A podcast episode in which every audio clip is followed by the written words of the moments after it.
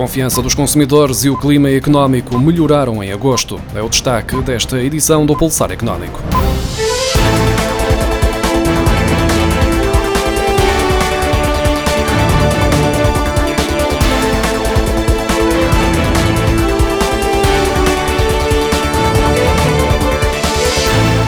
Confiança dos consumidores subiu em agosto, retomando o perfil de recuperação iniciado em maio, após a maior redução face ao mês anterior registada em abril, segundo o Instituto Nacional de Estatística. Também o indicador de clima económico aumentou entre maio e agosto, após ter atingido em abril o valor mínimo da série estatística.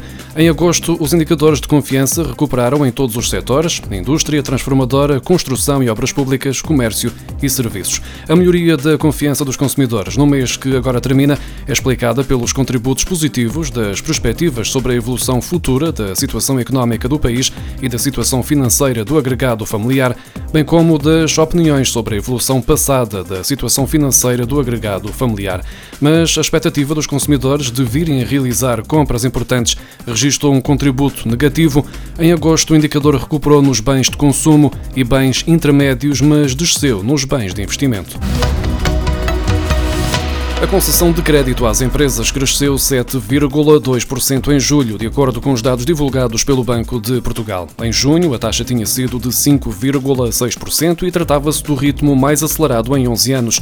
O aumento foi transversal às várias classes de empresas, mas o Banco de Portugal destaca as microempresas, ao registarem um aumento de 2,8 pontos percentuais para uma fatia dos novos empréstimos de 13,6%.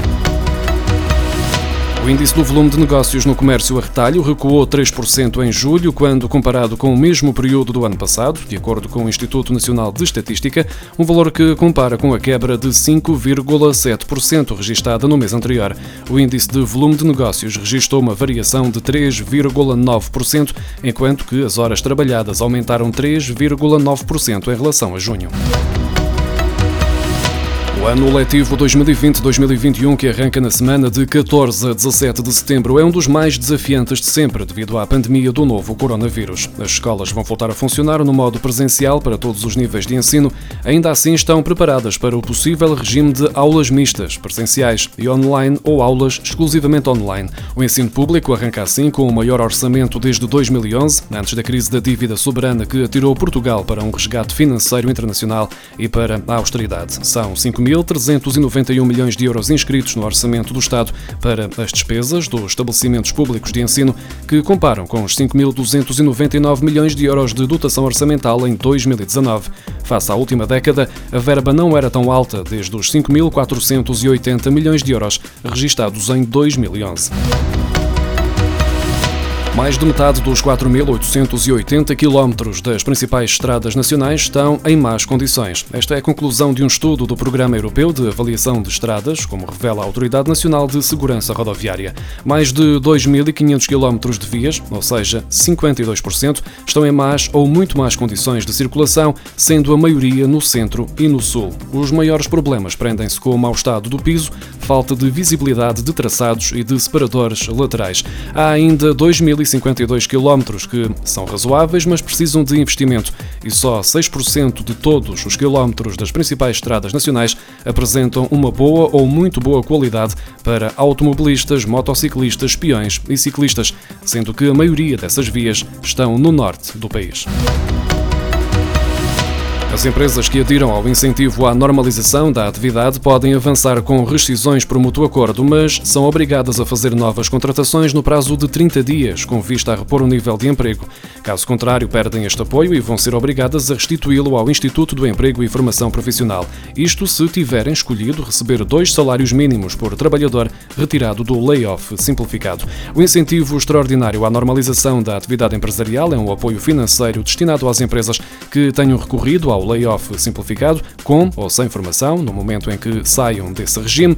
A ajuda pode ser concedida numa de duas modalidades: um apoio no valor de 635 euros por trabalhador retirado do layoff simplificado ou um apoio no valor de 1.270 euros por cada trabalhador retirado do layoff simplificado, pago em duas tranches ao longo de seis meses. À semelhança do que aconteceu no layoff simplificado, os empregadores que adiram a este incentivo não podem fazer cessar os contratos contratos de trabalho por despedimento coletivo, despedimento por extinção do posto de trabalho ou despedimento por inadaptação. Apenas é possível através da rescisão por mútuo acordo. A Associação para a Defesa do Consumidor considera que os preços do gás de botija estão demasiado elevados, considerando a desvalorização da matéria-prima que se observou desde o final do ano passado. Apesar da descida do preço do petróleo, que se verificou desde o final de 2019, o gás engarrafado continua a ser vendido por valores muito acima do que seria suposto. Em junho, a DECO recolheu 2.200 preços de gás engarrafado em 250 pontos de venda. O preço médio de uma garrafa de butano de 13 kg é de 25,09 euros. A DECO reconhece que este valor é mais baixo do que os observados nos primeiros três meses do ano, mas continua sem refletir a queda que seria possível devido à descida do preço da matéria-prima. Desde o primeiro trimestre, o preço de referência, que inclui matéria-prima, transporte, reservas, enchimento, taxas e impostos sobre estas componentes, baixou cerca de 4,5 euros. Já o preço final de venda ao público da garrafa de butano de 13 kg baixou apenas 2 euros.